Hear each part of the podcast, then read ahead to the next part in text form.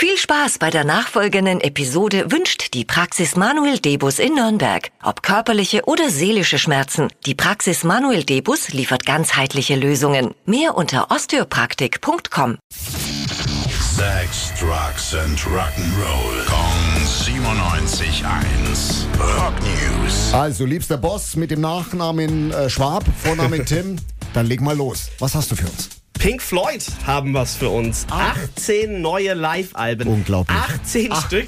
Die haben sie auf einmal veröffentlicht. Ganz heimlich, still und leise. Sind alle genau 50 Jahre alt, aus 72, bevor Dark Side of the Moon damals fertig war. Sind quasi eine Art Live-Proben auch äh, für das Album. Und sie haben dazu noch fünf alternative Tracks veröffentlicht aus dem äh, Jahr 72, was sie damals ein bisschen gebastelt haben. Sehr abstruse Sachen auch dabei. Zum Beispiel dieser Trance-Remix von Any Color You Like.